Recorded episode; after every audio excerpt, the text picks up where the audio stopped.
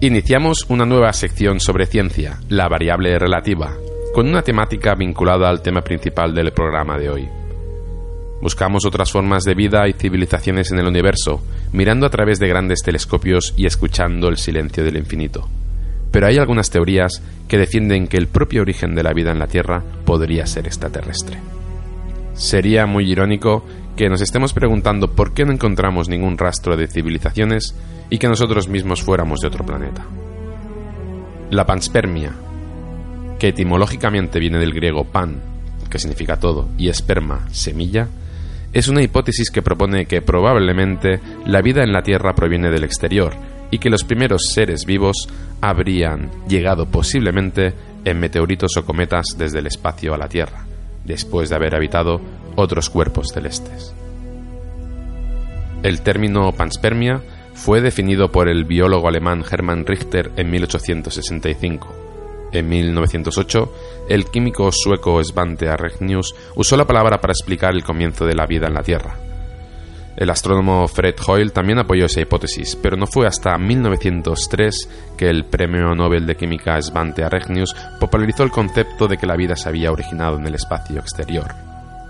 Según su origen y proceso, podemos diferenciar dos tipos de panspermia, la panspermia natural, que hace referencia a la llegada de la Tierra de formas de vidas microscópicas desde el espacio exterior, pero no de moléculas orgánicas precursoras de la vida. Esta sería la teoría de la panspermia molecular o pseudopanspermia. Y luego tenemos la panspermia dirigida, que esta se refiere a un hipotético transporte deliberado de microorganismos en el espacio para ser introducidos como especies exóticas en planetas sin forma de vida. De esta forma la vida sería enviada deliberada o accidentalmente, para sembrar de vida nuevos sistemas solares. ¿Qué pruebas tenemos al respecto?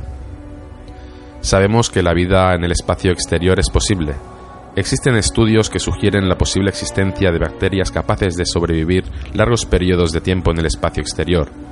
También se han hallado bacterias en la atmósfera a altitudes de más de 40 kilómetros, donde es posible, aunque poco probable, que hayan llegado desde las capas inferiores de la Tierra.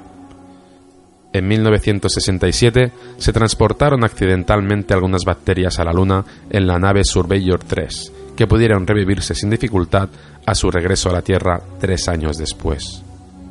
El análisis del meteorito bautizado como Alan Hills 84001, que se considera originado en el planeta Marte, muestra estructuras que podrían haber sido causadas por formas de vida microscópica. De hecho, esto es lo más cercano a un indicio de vida extraterrestre que se ha podido obtener, y además en nuestra propia casa. Por otro lado, en el meteorito Markison que cayó en Australia, se han hallado dos precursores de las moléculas que configuran el ADN humano. La teoría de la panspermia sigue vigente. El pasado 10 de mayo saltó la noticia de que la NASA está estudiando enviar bacterias al espacio para probar la panspermia. Philip Lubin, profesor de física en la Universidad de California, afirmó que una parte de su programa es poner organismos a dormir, a los que van a incorporar ADN humano y enviarlos al espacio para luego despertarlos a la llegada. Sin duda, un asunto controvertido. El mayor inconveniente de esta teoría es que no resuelve el problema inicial de cómo surgió la vida, la biogénesis, sino que se limita a pasar la responsabilidad de su origen a otro lugar del espacio. Estamos escurriendo el bulto del origen de la vida.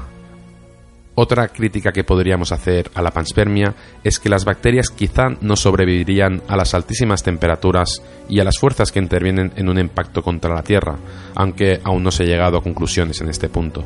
De hecho, en los experimentos que recrean las condiciones de los cometas bombardeando la Tierra, las moléculas orgánicas, como los aminoácidos, no solo no se destruyen, sino que comienzan a formar péptidos. Los caminos de la vida son inescrutables. En la Tierra conocemos las células extremófilas, organismos que viven en condiciones extremas, es decir, condiciones muy diferentes a las que se encuentran la mayoría de formas de vida en la Tierra, con altas y bajas temperaturas y con la esencia de agua u oxígeno. Por eso quizá no es necesario encontrar otra Tierra para encontrar vida, y las zonas de habitabilidad de las que se hablan cuando se buscan planetas, exoplanetas, son relativas. Estamos buscando civilizaciones extraterrestres en el universo, cuando cabe la posibilidad de que nosotros mismos seamos extraterrestres hechos a imagen y semejanza de otros seres nacidos en otro planeta. El ser humano sabe que tiene que llegar a ser una especie multiplanetaria o dejará de ser. Pero quizá, en vez de querer colonizar otros planetas, podemos diseminar nuestro ADN y dejar que el tiempo y la casualidad hagan su trabajo.